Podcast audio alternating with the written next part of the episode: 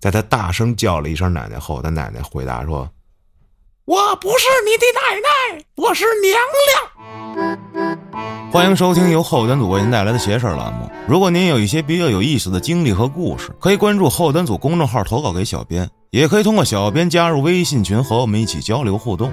大家好，我是老安。大家好，我秋。最近有一电影你看了吗？什么呀？台湾省的一个恐怖片儿没有《哭悲》啊？据说不是扑街了吗？哎，我觉得大家要求太多了，真的。那作为一部血浆片来说，非常好啊！就那叮了咣啷干啊，四肢乱飞，脑袋爆炸，我操，爽！你跟你说，就这么看就对了。要什么剧情啊？哎呦啊，反正我看完我挺爽的。嗯，你说你看这种片儿，你还想得到什么教育意义啊？你说本来生活就挺不易的了，看个电影放松放松是吧？跟听节目一样，你这还讨论人剧情不太行，都那么刺激的镜头了，你还还不爽？我操，尺度大是吗？当然了，这是分人啊，有人觉得看这种不爽，喜欢看那种带剧情的，那你就不要选择看这个片嘛，对吧？嗯，这针对的人群不一样，有人说看完了就恶心了，对吧？那这这就不适合看这种血浆片。你知道前两天我也不知道从哪儿我看了一个好多个短片剪辑到一起的一个三个小时的那个片名叫《世界上最不安的人》，哇，巨重口，我操！就是怎么说呀，都是什么样的东西啊？都是什么？咱们微信看到曾经那些呃斩首，什么狗给人咬了，就一点一点咬，人还活着呢啊！然后什么那种重口味各种重口味镜头，就是一些流传的网络视频呗。对，然后他都给汇总了，但不是一个正规发行的那么一个电影。当然了，那谁能发行这东西？对，这属于这违法犯罪啊！这个抓走这得，没准是老外干的。嗯，咱们讲今天的这第一个故事，投稿的朋友叫右玉张国荣啊，那是邪事儿了。是，哎，对了，你就说起张国荣，你看那个。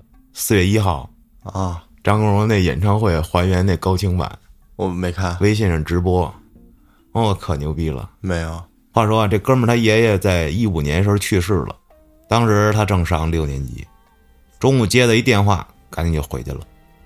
爷爷当时八十四岁，有这个支气管炎，不是都说什么七十三八十四吗？就坎儿嘛。啊。啊，这呼吸老带着哼哼的声就。啊，就是楼了，有点那意思啊。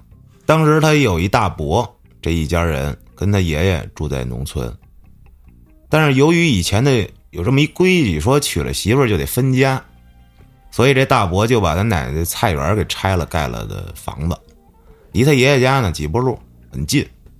那天大伯一如既往的给爷爷送早饭，把爷爷从床上扶起来的时候，说是压着气儿了，这一口气儿没上来。当场就要步行，啊，因为在农村去镇上啊，这骑车得要半个多小时呢，就更别说打幺二零了。这大伯当时一摸爷爷鼻子就没呼吸了，赶紧打电话叫他们回去。这姑姑们一去就哇就哭了，就办丧事呗。直到穿寿衣进棺材那天，这老爸摸着他这爷爷这胸口，感觉还是温热的啊。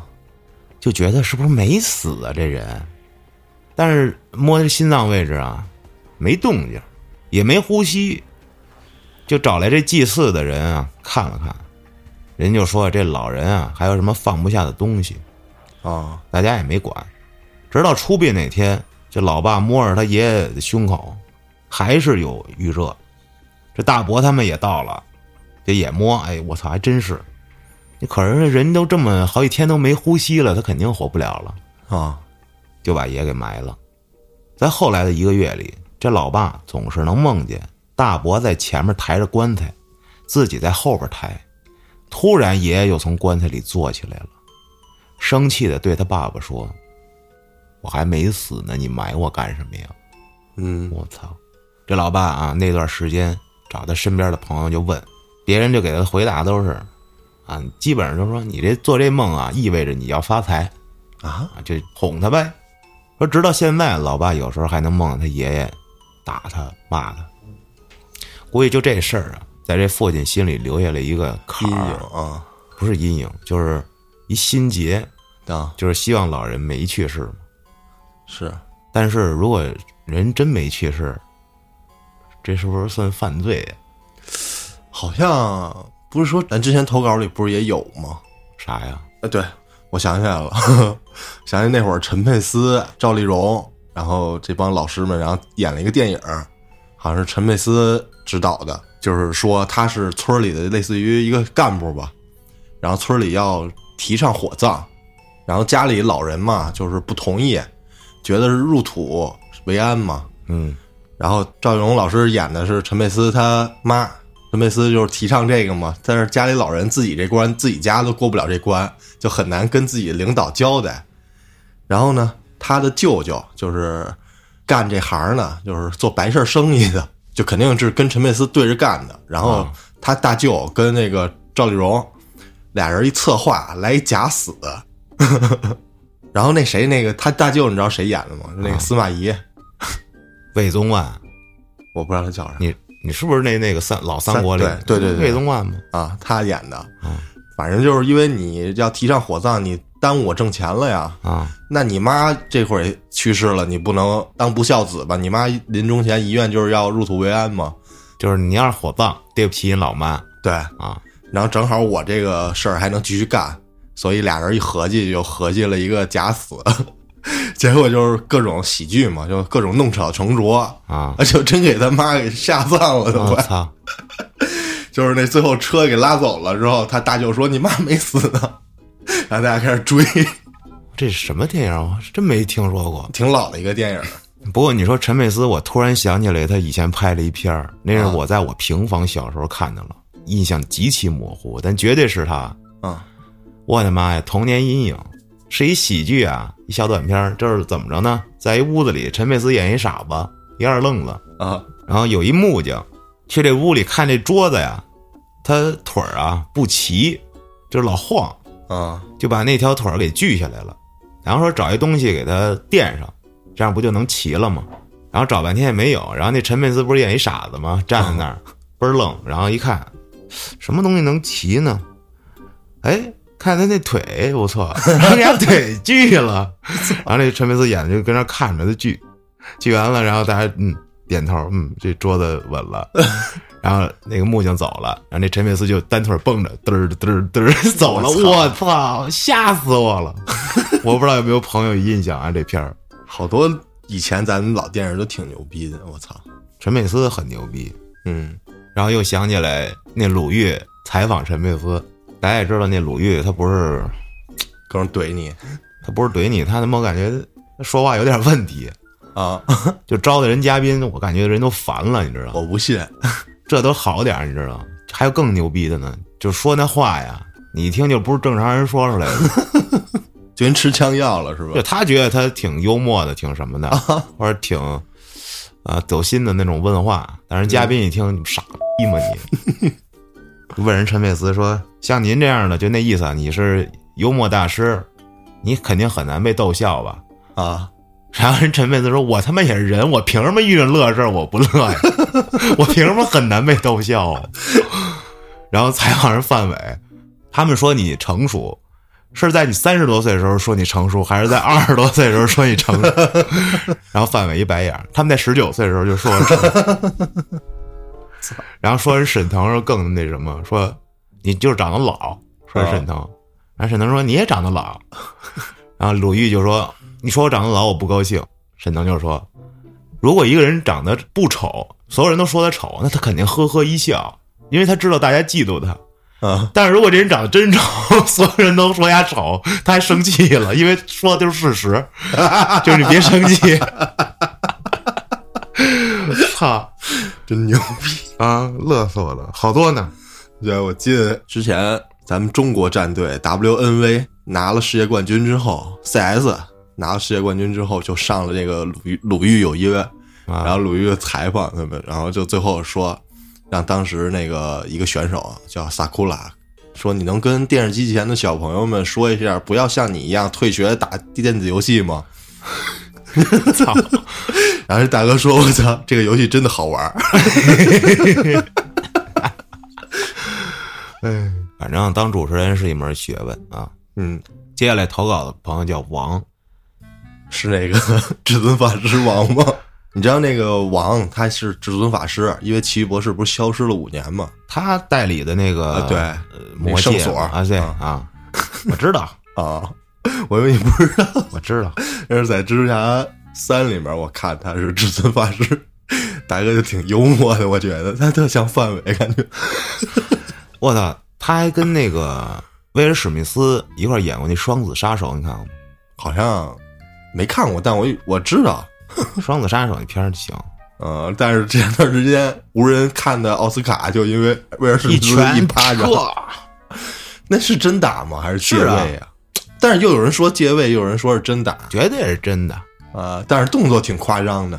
鬼撤，哦，然后被就被抗议，他说你十年不要再来奥斯卡，呃，对，就给他。就拜拜你。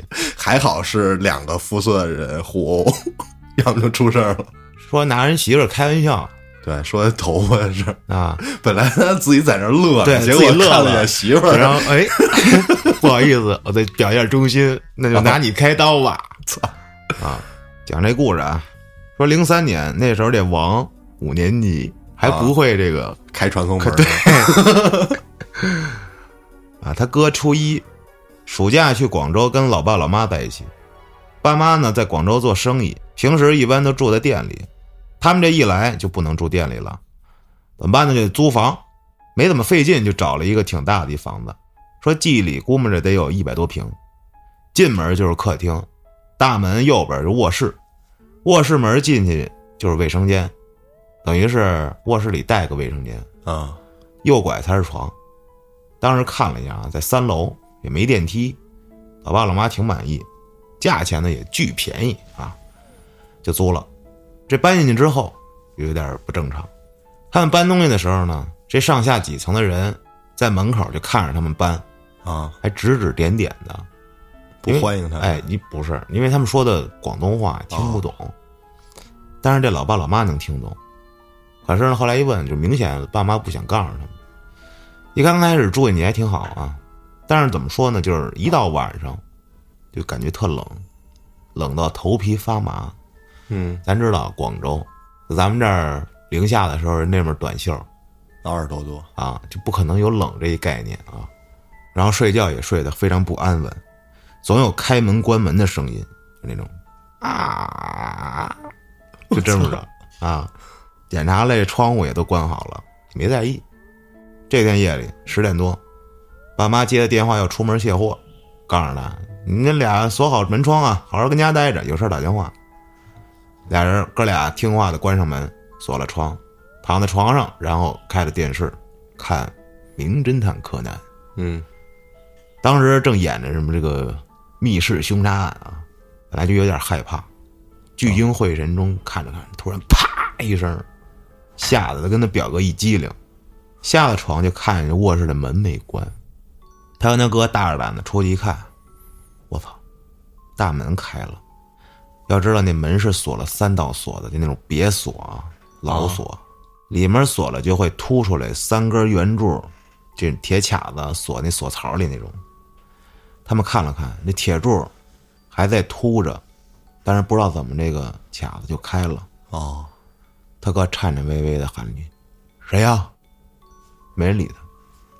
俩人于是就又锁了大门，还顶了几个板凳，又锁了这卧室的门，继续去卧室里发抖去了。可是没一会儿，这外边的门就啪的一声又开了。我操，当时俩人吓疯了，赶紧拿手机打电话。他哥拿着苍蝇拍守在卧室门卧室门口，我操，拿苍蝇拍，这是防着孙大圣变苍蝇飞进来。应该是变金蝉这爸妈赶紧就赶回来了。啊，结果到的时候，看见外面门开着啊，还有几个板凳也飞到窗户下面去了。我操，他哥跟他吓得话都说不出来。后来老妈洗衣服的时候，老感觉后面有人摸她后背，老爸都不敢一人在屋里待着啊。离暑假结束还有两个星期的时候，他们搬走了。收拾东西的时候，发现浴室门后面有个红色的袋子，一打开看里面全是欠条，啊！约莫得有三十万多。我操！他们搬走的时候，上下几层的住户又都出来看。一个人操着不太标准的普通话说：“这里之前好像吊死过一个人了。”啊！我操！不是那住之前那个袋子没发现，还是说就是那会儿没有袋子，然后等搬走的时候才发现？那就是因为住之前就有啊，然后没发现呗。门后那有点那门也不太老开。那你浴室的门不应该是？你我怎么发现你最近听故事他妈这么较真儿啊？不是不是我操这事儿，你看不合理啊！我听听，我听听你这个分析来。我觉得啊，如果它是一个灵异故事，那就是说你住进之前这袋子是不存在的，因为你起码是浴室的门，你洗澡啊、上厕所都会开关嘛。你关上之后，那门后面的东西不是自然能看见了吗？那就是应该是他们在住和住进去之前都没有这个袋子，直到他们要搬走收拾东西的时候，这个袋子才出现。怎么出现的就不得而知了。但是出现之后，揭露了这个房子之前的过往，因为这个三十多万的外债吧，可能也不止三十多万，然后导致曾经这个欠债的人在这个房子里自杀了，对吧？这么说可以很合理，对啊，但是还有一种可能就是那袋子一直就在那儿，他们那门有可能就是没关过，因为他们住进去也没多长时间。啊，而且咱不知道广州那边的房子啊，这种布局具体跟咱们这儿一不一样？因为我听说过有的地区它那个房子布局就是跟咱们建的不一样。嗯你看我去东北的时候，那房子就奇怪，就是卧室它还带着一小阳台，就是那种晾衣服的，啊嗯怎么能见过那样的？还有一门，那外面那光直接就照进来了，就好多都那样的布局就不一样。哦所以咱不知道他那个门是不是跟咱们家那种门似的。哦，是不是就是可能也是那种浴室阳台的那个门是吗？可能不经常看他后面。人没说吗，这屋里头卧室里还带一卫生间，那你就说不好这浴室里或者是厕所里有没有带一个阳台，啊我真不知道，所以不能瞎说。咱俩说这可能都有啊，嗯反正就这么个事儿。具体那人吊死是不是因为欠账？我估计也应该是 啊，这就这么一事儿。接下来呢，投稿的朋友叫只取一瓢饮，说这事儿大概发生在九二年，在他五岁的时候，他老家呢是湖北某地一农村，农村老家一个老宅子，四个房间的一老平房，爸爸兄弟四个人都在这个老宅子里长大。后来这父辈几个兄弟们都成家就分家了。啊就去别处盖房了。这天，他跟老爸说要去看看奶奶，他爸就说呀：“这最近你不能去看你奶奶啊，你奶奶病了。”那时候也太小啊，不懂事，又哭又闹，非要去。老爸没办法，再加上他老妈呢，心疼的说：“哎呀，孩子想去去吧。”就让他爸带他去奶奶家了。到那儿以后，哎，当时这叔叔们所有人都在，这三叔啊就笑着逗他。我奶奶就躺在那个房间里呢，你快进去吧。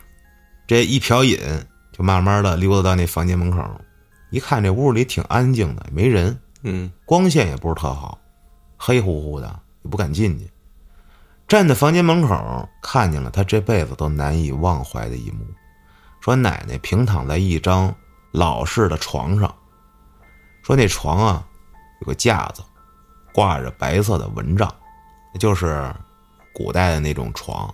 哦，是不是有那个帘子那种啊？有架子它是说白了就是一镂空的正方体、长方体那样的，啊？我还真见过，那挺牛逼的都。这不就是比如说电视剧里挂那种挂帐子用的啊？嗯拉个帘儿捂的啊，就看见这奶奶双手胡乱挥舞，神志不清，嘴里还念念有词。当然她不小嘛，因为从、从来就没见过奶奶这样，就吓懵了，在房间门口不敢进去，不敢说话，傻愣在那儿。然后这三叔就叫他小名说：“大为，你快走到床跟前去叫奶奶去。”然后他就被三叔带到了床边这奶奶啊，依然挥舞着双手，口中叨念叨念叨念。当时他就小声的叫了一声“奶奶，奶奶啊”，依然重复着之前的动作，眼睛瞪得大大的，盯着这个蚊帐的顶儿，根本没朝他跟三叔那方向看一眼。然后他就特大声的叫一声“奶奶”。这时他奶奶说了一句话，居然是用戏里那种语气说的，戏腔说记得很清楚啊。说长大之后才知道，那是一句非常标准的楚剧戏腔。在他大声叫了一声“奶奶”后，他奶奶回答说：“我不是你的奶奶，我是娘娘凉凉娘，娘娘。”哦，我操，咱不会呀、那是不是就这意思吧？虽然当时只有五岁，但记得很清楚，这绝对不是他奶奶的声音，绝对就不是，哇就哭了。而更可怕的是，这时候他奶奶听到他哭了之后，这不是直勾勾的盯着蚊帐底儿吗？嗯，这脑袋突然就转过来，对着他，笑。我操，我操！说那种笑绝对不属于他这个慈祥的奶奶。当天晚上回家大病了一场，高烧不退。这姥姥得知这消息之后，就从家里的这桃树上摘下来一桃木枝儿，给带过去了，说给他驱邪用啊，在他身上啪啪啪抽。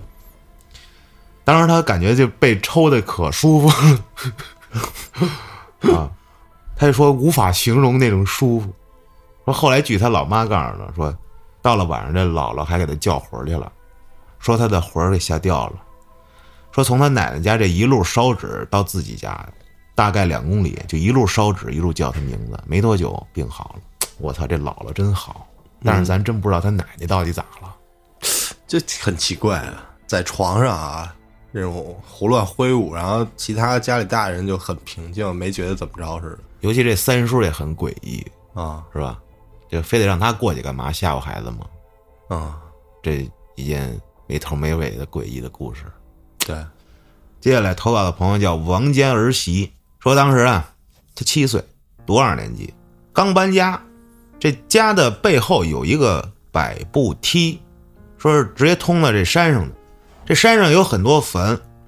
这天呀，是一个礼拜六，这老爸给他房间打扫卫生，就把原本放在墙角的床移到了桌子前面，这墙角的位置就空着。平时九点呢，他就应该睡着了。（括号因为要读书养成的好习惯，嗯但是那天他怎么也睡不着，就抱着他家养的一只大白猫，和这刚生的小猫一起陪他睡。但是过了一会儿，他就发现这猫居然在被子里不动了，怎么踢都踢不醒那种。头从被子里伸出来那一刻，他整个人都惊呆了。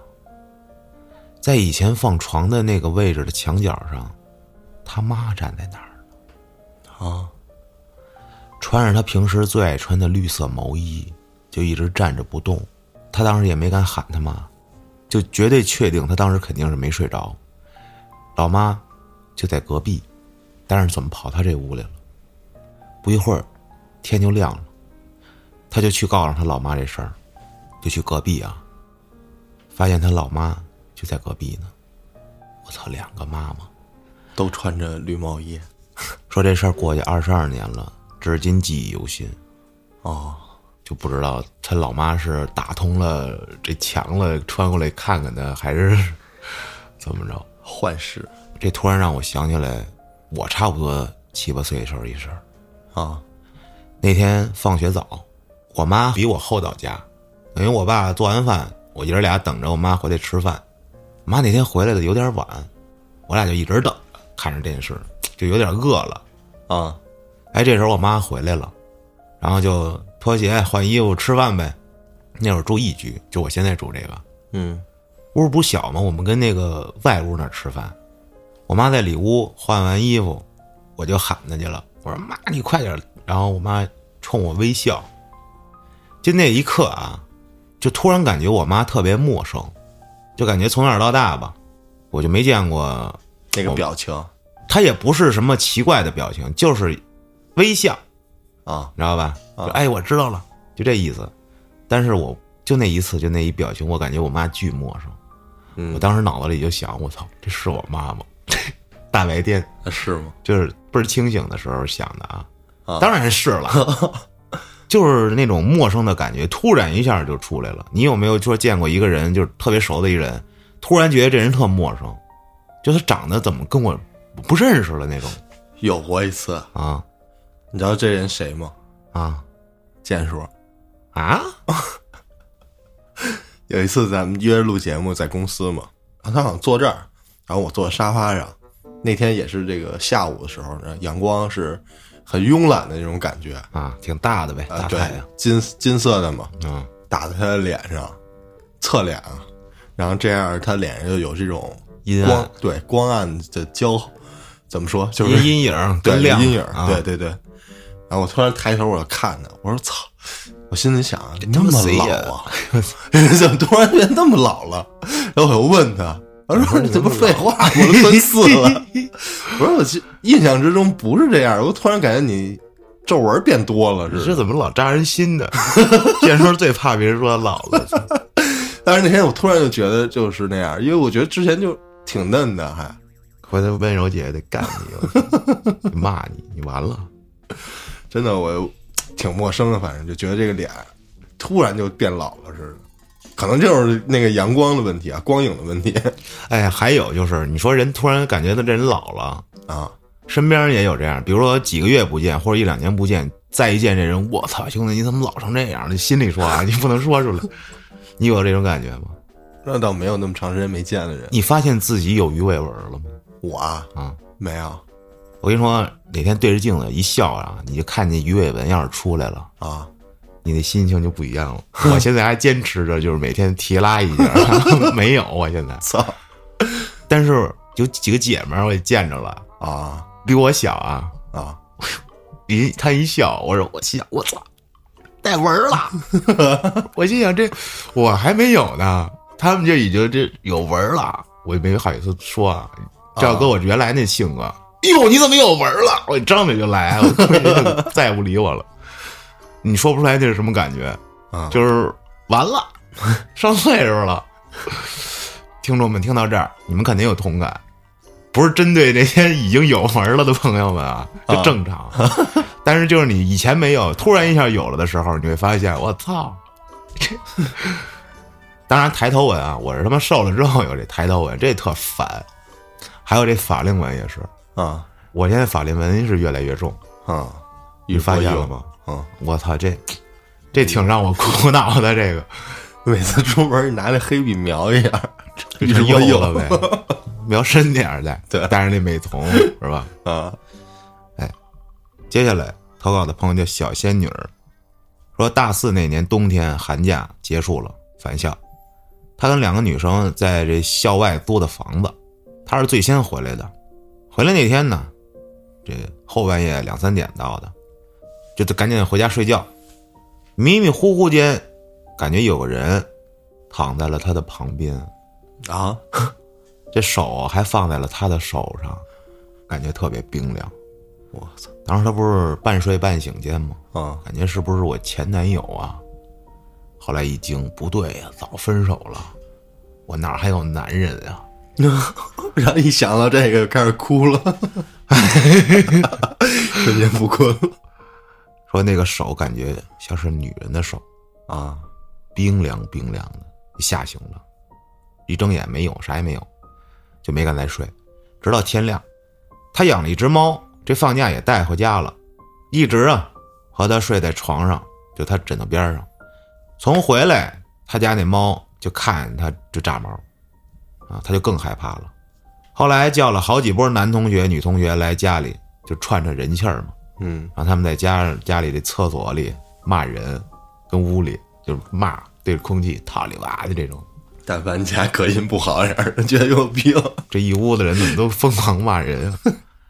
然后他还把所有窗户都打开，拿这个笤帚啊扫，连着三晚没敢睡，我操直到舍友回来就没有这种感觉了。他这猫渐渐也好了，就恢复到以前的样子了。说想想当时啊，觉得挺有意思，也不知道找人看看，说是什么大师啥的，因为都是学生，能想出的办法就是叫男生来家里骂人，就对着空气骂，居然也管用。啊！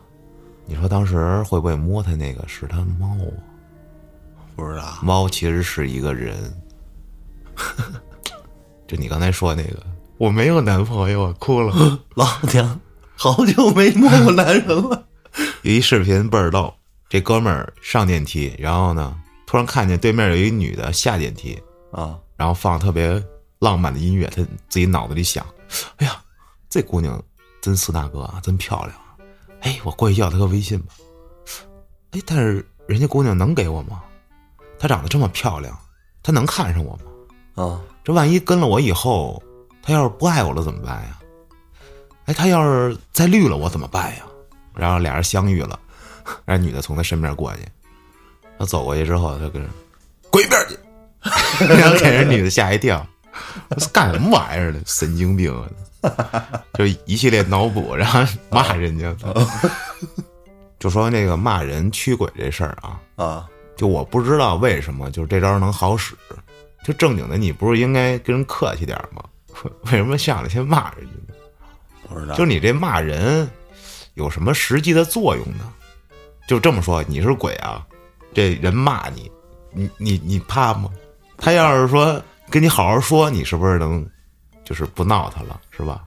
嗯，你说骂人是分鬼，有的鬼可能你骂完他生气，有的骂完了害怕，骂完害怕，有胆儿小呗。胆儿小的鬼还出来闹你呢，就出来待待待会儿，也不一定说就冲着你来的，或者你跟他好好唠唠，说咱俩唠会儿是吧？你要是在这屋里的话，你让这麦往左挪挪动一下，然后咔动了，我操！瞬间我就跑出去了。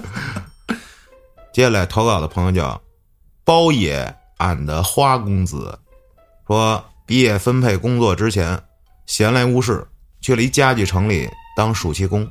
啊，这是一家两层楼的家具城，一楼通二楼的楼梯拐角处有一张三人沙发，半新不旧的，啊，可能长时间没卖出去就闲置的扔在那儿了。当时正值夏天，中午吃饱了就容易犯困。有一次正好老板不在，他想起哎，楼角里有一沙发，那还阴凉，我过那儿睡会儿去吧。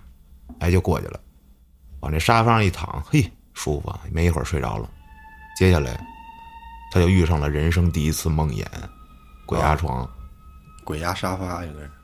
对，鬼鬼压沙发，意识非常清楚啊，甚至连楼下同事交谈的内容他都听得一清二楚，可就是睁不开眼，感觉有什么重物一直压在他身上，动弹不得。努力的坐起来，努力翻身，甚至努力动一动手指，都没能成功过。就像是过了很久啊，不过也许也可能只是一瞬间，他突然就能动了，一咕噜坐起来，一点没犹豫，哗就冲下了楼，惊魂未定的跟同事们说起这事儿，这同事们惊讶的看着他，我操，你敢去那儿睡觉？一脸懵啊！啊，后来才知道怎么着，这家具城前年改装的时候，因为电线线路这个有问题着火了。当时装修的工人里有一个人已经逃出来了，却想起枕头下面还有钱，我操，又跑回去了。结果最后就困死在那楼梯拐角了。所以啊，他们不管多困都不敢去那儿睡。也是，那么好一地儿，就你知道，人家怎么不去啊？我操！我至今依然清晰记得那种脊背发凉的感觉。我估计这种事儿人家也睡过啊，都得有点啥。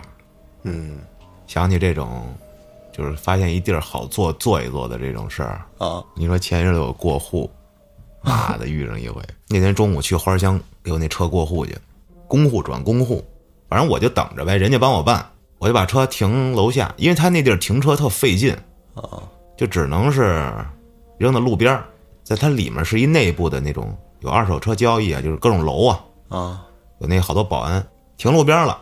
这路边呢还站着很多人，什么人？你一开车过去什么的，他就问你：“哎，过户吗？过户吗？代办，一百块钱。”好多女的啊。我说这有人有人不办，我们就上去了。中午的时候，我说我下楼抽根烟吧，我就溜达溜达，溜达到我那个车那块儿。我说我上我车上坐会儿去吧。我一去，我一看，我操！我车那儿围着三个女的啊，哎，怎么还有一坐我车上了呢？然后我就。远观，我就挑了一个阴凉地儿，我就看着他，我跟那儿抽烟。哎呦，这仨开始跟那儿聊上了，坐我这车上啊，嗯，就啊就开始聊。我估计就是那个帮你代办的，代办手续的。边上还停着一辆杜卡迪，因为那是仿赛，那不好坐。我那车不是坐高矮吗？哎，往我那车上一坐，挺好。我当时录了一个视频，我说 看来我车还挺受欢迎，我还挺高兴。我想坐坐吧，是吧？哎。办完了之后，我一下楼，我一上车，好，我这后脚踏也给我打开了，这他妈的反光镜给我撅到了一个根本看不见后面的位置，啊，反正是能动的东西他都给你动了，就是他可能坐上他无聊，他开始玩你这车，气死我了。完了之后开始调调调调调半天，就你坐可以是不是？就你玩也可以，你给我恢复了是不是？真讨厌，他妈的 今天我也给大家讲一个故事，啊好久没讲了。这个故事是一个国外的，啊故事主角呢，他是一名插画家，名字呢叫做艾登·爱丽丝。这个艾登呢，他是一个非常沉迷的重度的一个社交软件的这么一个用户。啊他呢，他发了一条，就说说他公寓有一个鬼，而且这鬼呢还开始正在尝试着弄死他。我操他说这个鬼啊，最开始是出现在他的梦里，但是呢，这个艾登呢，觉得这个鬼已经从这个梦里跨越到他的现实中来了。在他第一次见到鬼的时候呢，他是正处于一个睡眠瘫痪状态，就是俗称咱们的鬼压床。对，嗯这个状态呢，就是对于艾登来说已经习以为常了，因为他之前也经常出现过这种情况。第一次遇到鬼的那次鬼压床呢，他在这个床上躺着，看见这个床尾啊，有一个孩子正坐在一个绿色的摇椅上。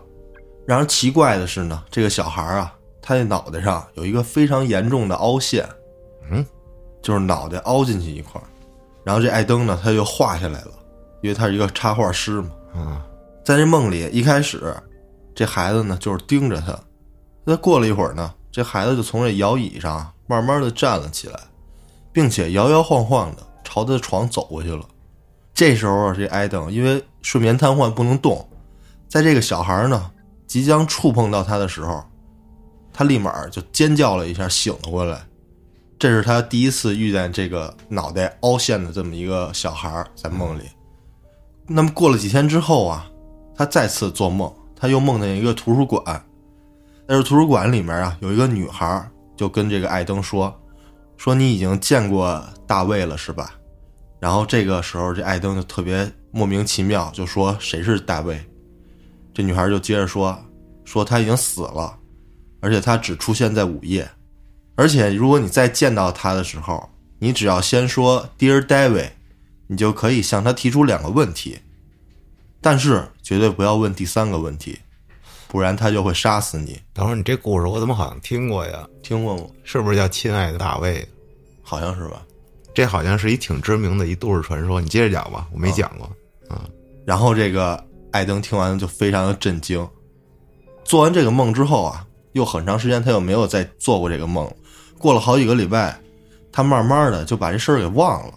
那么之后的一个晚上啊，他再次的做了那个梦，同样他还是在梦里睡眠瘫痪、鬼压床。嗯，而且那个男孩啊又出现了，还是坐在那个绿色摇椅上，死死的盯着他。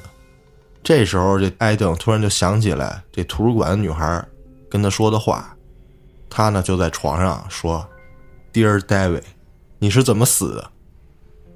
这男孩听完之后就说：“商店里的一个意外。”这艾登接着就问：“Dear David，商店里发生了什么？”这男孩啊就呻吟着说：“架子被人推倒了，砸到我的头上。”这戴维啊就脱口而出下一个问题：“是谁推的我操，这不问仨了吗？？”啊，这个时候这男孩没回答他，只是死死的盯着他。艾登呢，突然就发现自己问了不该问的第三个问题，突然自己就惊醒了。醒了之后，在接下来的几天，他开始在网上搜索这城里各种凶杀案，但是并没有找到一个叫 David 的人，或者是死在商店里面的这种信息。嗯，他不光搜了 David 这个名字，他还搜了其他的名字，比如什么 Daniel 啊什么，就是音像的那种。对对对嗯但都没有这种类似的故事发生。那这个事儿呢，他就没有再纠结。过了几天，这个艾登他那个楼上的二楼房东要给租出去当成公寓，他呢就是想正好自己也是一个插画家，一楼想当做工作室，二楼想当公寓，他就顺势就把二楼给租下来了。嗯租下来之后呢，就是把二楼当自己住的地儿，起居室。嗯就在搬完家之后的一段时间里呢，他也再没有梦见过 David 这类似的梦，也没有听说过什么 David 之间的事儿了。他觉得呢，是因为他搬了家，之前做梦的时候，那个 David 就找不着他了。就在他觉得这个事儿就平息的时候，他又发了条这个微帖博子、微博，嗯他说呀，近期这个奇怪的事儿啊，接连四个晚上都在发生。他的猫呢会在晚上聚集到他的门口，盯着门的另一侧，就仿佛这个门的另一侧有东西一样。而在昨天晚上呢，他有一个非常奇怪的感觉，并且呢，他就从这个猫眼儿往这个门的另一侧看。他还在推特上说呀，他百分之百确定在这个猫眼外看到有一个东西在移动的样子。然后呢，他就大着胆子打开这房门，并且打开楼道的灯，但是开灯之后什么也没有。但是门打开之后啊，他的猫却非常紧张，在那儿冲着门叫。艾登呢，他就认为这个 David 啊又找到他了。啊，然后接连呢六个晚上，他的猫呢都会在这个午夜十二点的时候到他们这个门前，死盯着这个门看。这时候这艾登呢，他就非常害怕，不敢开门，他怕门外面有东西，所以他就拿着手机通过猫眼儿朝外面照了张照片儿。照张照片他看了之后呢，发现什么都没有，他呢就鼓起勇气把这个门打开了。打开之后呢，门外依然什么都没有。他又拿手机朝这个门外的楼道啊拍了张照片儿。这时候他拿两张照片这么对着一看，有一张照片儿就是从猫眼里面拍的，是什么都没有。但是开了门之后，他拍的那张照片，感觉那楼道的扶梯那块儿有一个黑色的东西，就是两张照片，一张是有，一张是没有。他把两张照片发到推特上之后说。是只有我吗？还是说确确实实有什么东西就躲在这个楼道跟那个鞋柜交界的位置？他也不确定是不是他那个猫眼里的污渍导致的相片出现的那种黑影儿啊。这时候呢，这艾登就非常的慌乱，他就赶紧把这个房门上了锁之后，就去上床睡觉了。那么上床之后呢，他依然能听见他家这个猫啊对着这个门在那喵喵的叫。这个故事呢还有视频。啊，就是那视频里的猫，冲这门叫了两声之后，这猫就走进那个门，朝那个门缝里还看了一眼。这个视频就是记录这么一段。然后这艾登的下一条推特呢，就是他发，他说他吓坏了。之后呢，就是二零一七年的八月十号，这艾登呢表示自己要尝试使用这个录音 app，因为啊，他想看看自己晚上睡着之后会不会有什么事儿发生。这艾登呢，就在第二天发了条推特，说自己用的这个 app 呢是这么用的，说这个 app 啊，只要有听到声音，他就开始录音。昨天晚上呢，他睡觉打开了这 app，这 app 呢给他录了三十三条录音，但是呢，大部分的都是一些平常的这种声音，对平常的噪音啊或者打呼噜之类的，但是其中呢有三条非常的奇怪，这艾登呢无法为这三条找出合理的解释。然后这第一条呢就是这样的，他先开始啊，在录音听到了噼啪的一声脚步声，紧接着就是一声很响的脚步声。这个录音就是非常奇怪，因为他一晚上都在睡觉，没有下过床，这个脚步声不知道是从哪里来的。然后这第二条呢，是这三十三条录音中仅有一条有电流的录音。第三条录音呢，就是紧跟着第二条后面，响起了另外的一个噼啪的声音。这个噼啪声之后就是他自己打呼噜的声音，然后这些录音的时间呢，都来自昨天晚上的凌晨两点到三点之间。这三条奇怪的录音啊，这艾登也没法解释。时间到了二零一七年的八月十二号，他又过了两天，艾登呢发推特说他准备逃离自己的公寓一段时间，并且附上了一张自己的自拍。这条推特发完之后啊，他这评论区瞬间就炸了。为什么呢？就是因为他这张照片里，在他身后有一个窗户，那窗户是一个类似于九宫格那种吧，能分格的。在这个九宫格里最右上方的一块玻璃上，有一个类似小孩的鬼影儿。然后这个鬼影呢，就如同之前艾登描述的那样，脑袋呀是有一块凹陷。后来呢，这艾登啊就去外面旅游了，在旅游的时候，他买了一个拍立得相机。非常好玩，他就准备把它拿回来拍摄一下自己的公寓。说刚开始啊，这艾登在自己的房间里拍来拍去，非常的快乐。他呢还特意的去照了一下之前在梦里的那个绿色的摇椅，但是玩着玩着没多久啊，他把这照片拿出来一看，其中有一张他在走廊里拍的照片，非常的奇怪，是全黑的，什么都看不见，就是纯黑啊。相纸坏了呗。他呢就非常奇怪，这时候呢他就拿自己的手指头就把那个相机的镜头给糊住了，这样不是就是黑的了吗？拍又拍了一张，但是这张他自己遮挡的镜头的照片出来之后啊，那个黑跟他拍的那个走廊那个黑完全不一样，没有那个黑，对，没有那个黑，他挺有钱的。你，这这一张相纸十多块，怎么便宜点儿八块钱一张，牛逼这时候他就刚刚怀疑你说那个是不是相纸坏了。啊！他呢就把这个拍立得里面的相纸全部拿出来啊，确认了一下，发现这相纸都没有问题。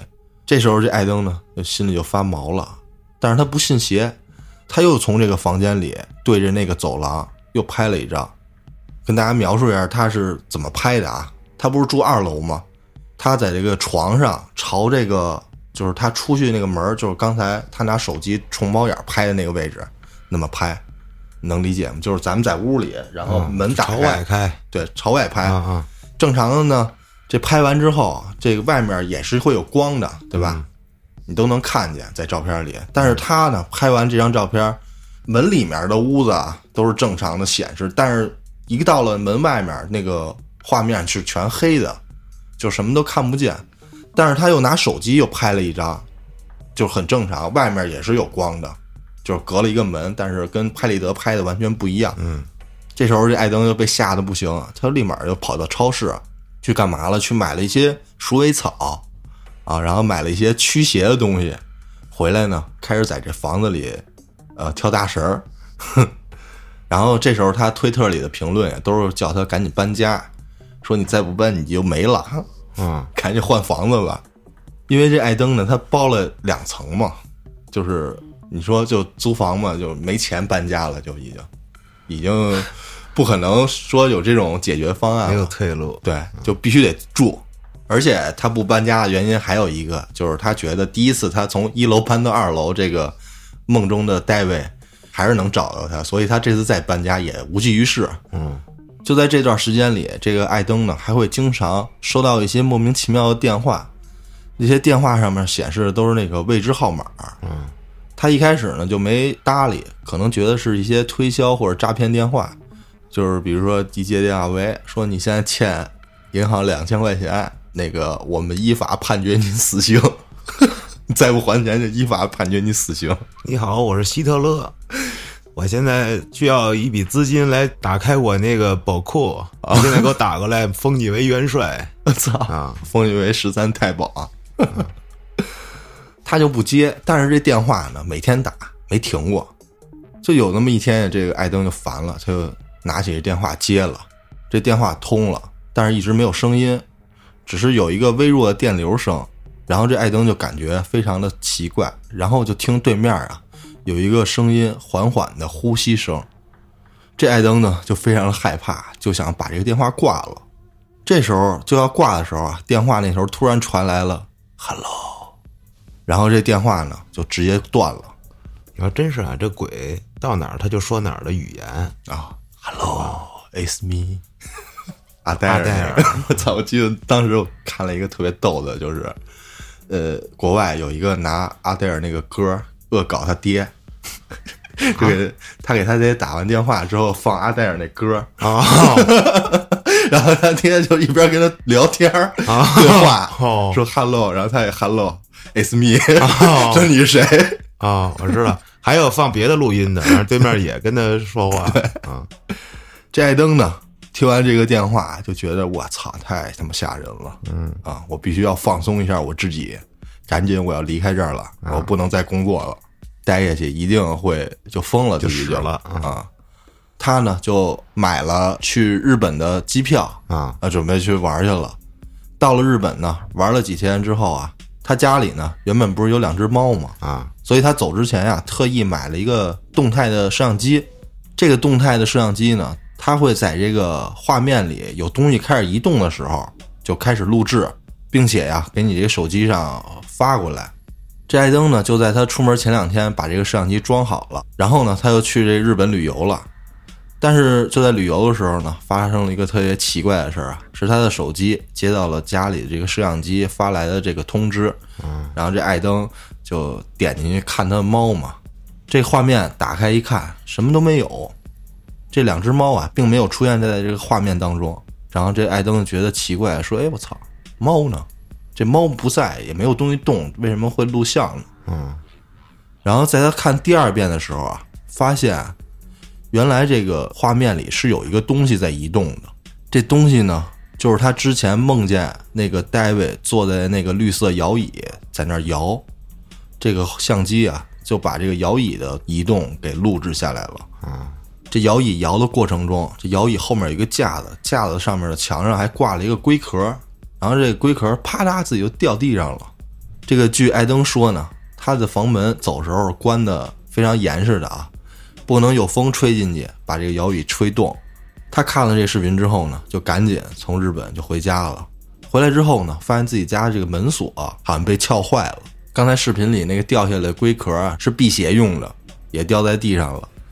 最恐怖的是手机，为什么说是手机呢？是因为啊，他有一个习惯，就是在每天睡觉的时候，都会把手机放在这个床头柜上充电。有一天晚上，这艾登呢就做梦，梦到了这个大卫啊，依然坐在那个床尾的一个凳子上面。之前啊，他不是坐在那个绿色摇椅上吗？但是他不是从一楼搬到了二楼，就把那个绿色摇椅换了。他一觉得大卫只会出现在这个绿色摇椅，所以他把这个绿色摇椅啊换成了一个黑色的凳子，也放在自己二楼的这个床尾。但是这回这个梦里啊，这个大卫依然坐在他床尾这个黑色的凳子上。在梦里这个大卫呢，坐在上面死死地盯着这个床上的艾登。这艾登呢，这时候还是鬼压床，但是他发现这次呀，他可以稍微动一点，他胳膊可以动。这床尾的大卫呢，一边盯着他，一边缓缓地向他走过来。这时候，这个艾登在床上躺着，非常有压迫感。他呢，就是因为胳膊能动，他就拿起旁边的手机，就一直对着这个大卫拍照。反正呢，就是一顿一百连拍。就在这个大卫慢慢的即将碰到他的时候，他突然醒了。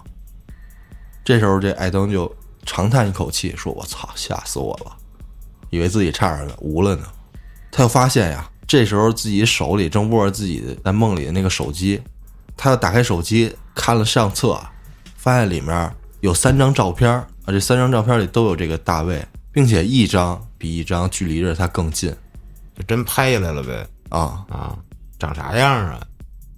大家可能网上也能查到啊，就是脑子凹下去一块儿，是右边儿往回瘪一块儿，好像是，而且那个可能是那个插画家画的，画的也挺恐怖的。还有另外一个事情，就是他呢，在一个晚上做了一个梦，他梦见啊，这大卫拖着他的手臂，在一个很老很老的养老院里面拖着他走。他醒过来之后啊，他发现自己的手臂上真的似乎有这个大卫拖拽过的痕迹，就是说白了有一块淤青。捏你啊。接下来呢，这个又发生了一些更加不可思议的事情啊，就是这个艾登啊，他是住在顶楼嘛，因为只有一楼跟二楼，这二楼的顶上啊还有一个小的夹层，他就老能在睡觉的时候或者平时工作的时候听这楼上有这个玻璃球声。这个大家都知道，玻璃球声，按照老人的话说，就是小孩儿把眼睛抠下来当弹珠玩儿。物理上的解释，水管把眼睛抠出来当弹珠玩儿，当炮踩，当炮踩，当灯泡踩了。给你家眼珠子抠出来当炮踩。他不光能听见这个弹球声，他还能听见啊，在这楼顶上的夹层有这个小孩跑来跑去的声音。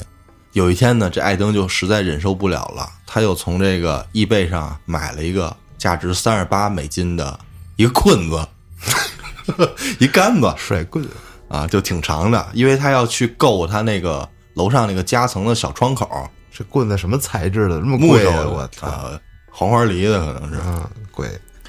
他那个夹层呢，因为他必须得要那棍子捅才能捅开。得顶一下，对他那个夹层是在什么位置？是在那个楼梯啊，楼梯那个正上方，所以够不着，有梯子也费点劲，所以呢，他就买了一棍子。这棍子到货之后呢，他就拿着棍子去捅那个窗户。他还录一视频啊，这视频里是他拿着棍子，这视频里只只出现了那棍子啊，就往上捅，捅上面一个小窗户，捅了两下之后呢，咔嚓掉下来一东西。那东西之后，他发了一个推特，就说呀，这上面掉下了一只鞋，还是一个小孩的鞋。随着这鞋之后掉下来还有一个玻璃球。时间到了十二月十二号，这个艾登呢，他又在这个推特上说大卫又出现了，怎么办呢？他这时候就决定下载了一个 app，这 app 呢就是每隔六十秒钟会拍一张照片，是一个定时拍照的 app。于是呢，他又把这个手机拿一个脚架架到他这个床的左侧啊，这样不就是能拍到床跟这个床尾的那个凳子那块儿吗？嗯，设定好之后，他开始睡觉。这第一张照片呢，是艾登在床上睡觉。照片中，这床的右侧呀有一堆杂物，然后他床的斜对角啊是一个那个黑色的凳子。然后呢，下一张照片，也就是六十秒之后，就出现了一个小孩在那个凳子上，然后盯着艾登。但是我看啊，那张照片，实际上我感觉那小孩就有点像蹲在那个凳子上，并且是背对着艾登，朝着那个天花板看。就是我鞋放那儿晾着，怎么给我捅下一只来？他妈的！就是跟那个艾登自己描述不太一样啊。我觉得啊，我看那照片之后，这第三张照片呢，就是这个小孩儿慢慢的，好像从这椅子再下来的过程。接着又过了六十秒，这第四张照片就是这个小孩儿大卫已经站在了艾登的床上。接着第五张照片，大卫站在艾登的床上盯着他。最后一张照片也是最恐怖的一张啊，这照片里的右下角出现了那个大卫的凹陷的脑袋，上面还长着头发，小小毛。哎呦我操，这是人家自己画的吧？我也感觉是啊，啊，照片是真的，但是那个照片里面那小孩，因为那个像素很模糊，嗯，在我看这故事之后，我觉得那照片包括什么都是他自己画的，精心的一场营销策划。为了博取流量嘛。我觉得是因为在一七年的时候嘛，你知道这个故事好像挺出名的一都市传说，好多 UP 主也做过。但我之前我看的时候，那配上视频还是挺恐怖的。对，那这个这个看视频，你光说看不到，这主要是用看啊。对，他要拍电影了，你知道？是吗？说是联系的小丑回魂的制片人，这要拍出来应该不错，又是那种美式恐怖，惊悚，一吓你一吓你那种就是靠对一惊一乍的。啊！其实这个最后那几个镜头应该挺恐怖的，拍出电影来这个突然想起来，有一个病人是一个精分，啊说他有精神病。视频的采访呢，我没觉得人家有病，就是他能怎么着啊？他说他眼前总会出现有一个影儿，就你看着看着，就正常生活中眼前就飘出一影儿，一个恶魔的脸，然后他无时无刻耳边都有一个这么一声音，就这样跟他说话，啊！是不是跟那个听那表那嘎啦嘎啦的声似的？不是就是一小鬼似的跟你说话，就这样。然后他自己用了一个什么软件啊，还是什么东西啊，反正他拍了一段视频，然后配了点画面，就是他在走啊，然后那小鬼儿一会儿从那个画面里哇就出来了，然后那声儿，他说我我无时无刻不承受这样的这种精神困扰对，但是啊，就有这个网友评论说，万一他这是某一部分被打开了呢？啊就是他真的发现，就是比如说咱们看不见的、听不见，他能听见，能看见。我操，这可就不好说了。就是这种外国的这种都市传说啊，我其实不是特喜欢那种就是有真实的视频啊、照片的这种，嗯最好就是一个故事，口口相传那种。哎，你要有真实的照片或者什么的，我就这么说啊。二十一世纪的产物，都别二十一世纪的，就这些科技的产物，只要有就可以造假。啊我都不太相信。你还别说，真有朋友留言说想听这个，我还想讲不讲呢，没想到你今儿给讲了，不错。你说精分最近那个漫威的电视剧《月月光骑骑士，嗯，那可牛逼了，那片儿 有我操，那精分的太牛逼了！是这个你快死的时候，啪就晕过去了，然后再一醒，我操，怎么边上人都死了？啊，然后主要是那大哥另一个人格比他牛逼多了，对而且还结婚了，我操，杀人诛心，你这东西是吧？我本来就已经很烂了，然后你他妈用我的身体干着一些我不知道的事儿，咱俩又不能合二为一，很难受。嗯，现在现在距离两集已经出现三个人格了，好像。那片儿值得一追，有点意思。那，我给你讲一个啊，嗯这投稿的朋友叫小三千 GG，说小学时候在西安长安县有所军校啊，在那儿军训。说按理来说，这军营地区啊，这个阳气旺盛，肯定不会有什么稀奇古怪的事儿发生。可偏偏让他赶上了。这天晚上十一点到十二点左右吧，爬起来上厕所，肚子有点疼。厕所也不大，三个隔断，三个坑。他因为从小就喜欢看鬼片儿啊，到厕所就从来不敢蹲里面那间啊，他就只能蹲这最中间。其实你还不如最蹲最边儿那个，啊，蹲这中间儿，我有两边，我操两边同时摸你，啊！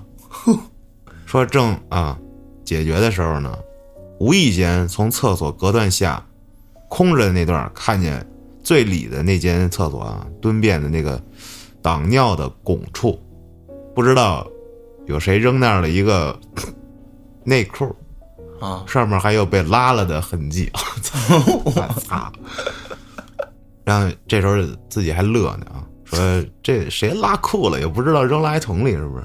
啊，然而这时声控灯灭了，然后他喊了一声“哦”，这灯就开了。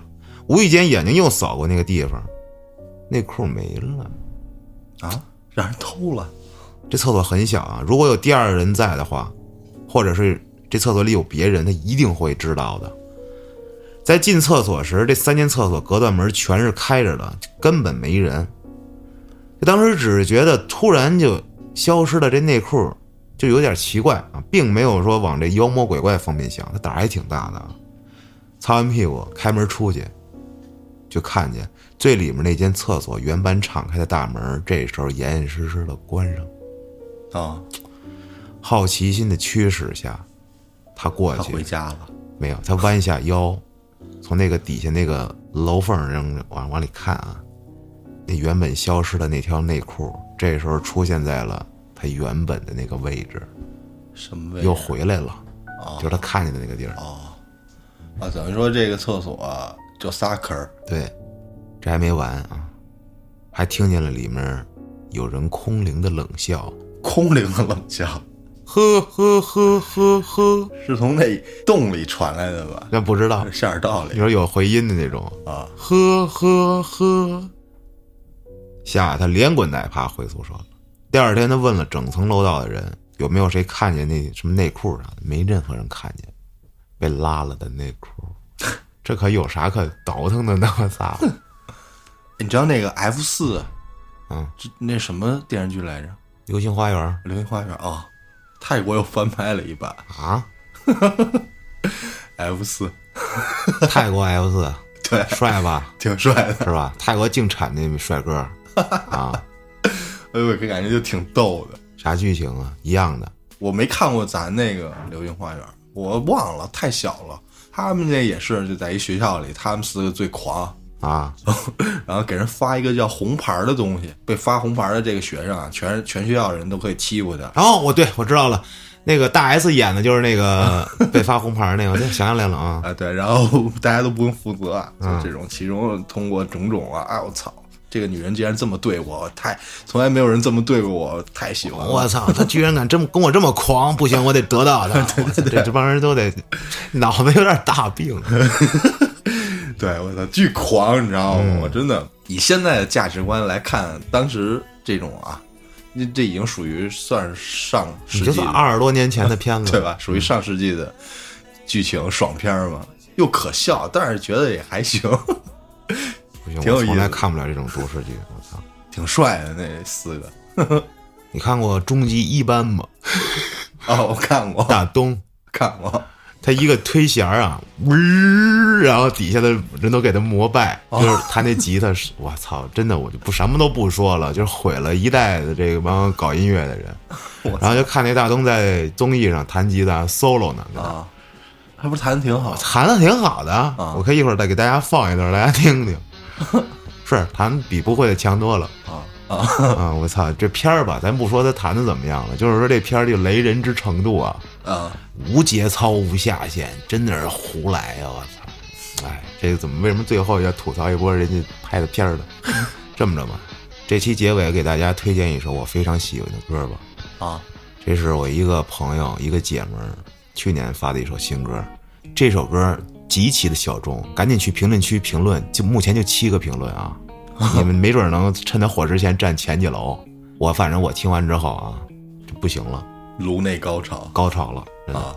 他叫 C C，白鸭乐队的主唱，我不知道他还在不在那乐队里啊。反正这这是他一首自己的歌，哇，他太好听了，我不多说了，咱们就听歌吧，也结束了今天的这期节目啊！感谢您的收听，我们下期再见。声响像是喧嚣，却没有回应。我想我爱的是爱情，原以为的苍老，原来是累了。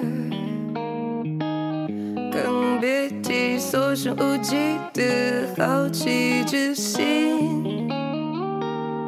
我怕我自己，我害怕你。在关于毁灭的故事里，爱情是亘古不变、久远的苦役。我什么都没有做，只是等待钥匙的锁。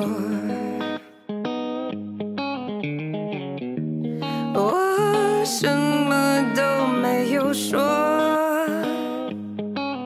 只是装着装着装着，疯狂的变成个病人。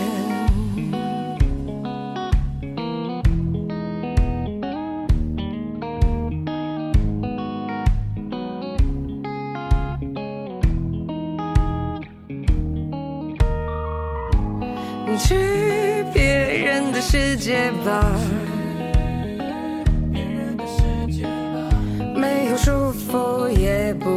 快乐。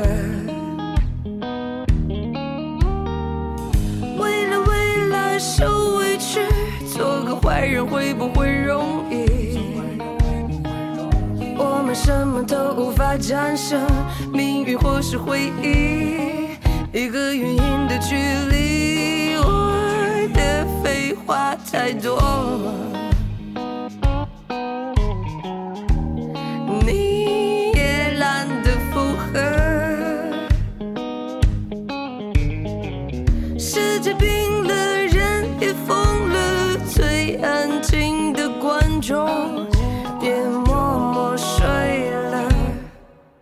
想走远点，回不回来再说？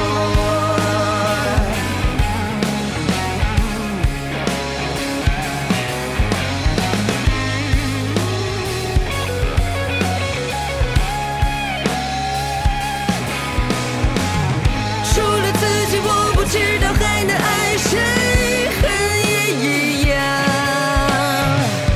那些快乐其实一点都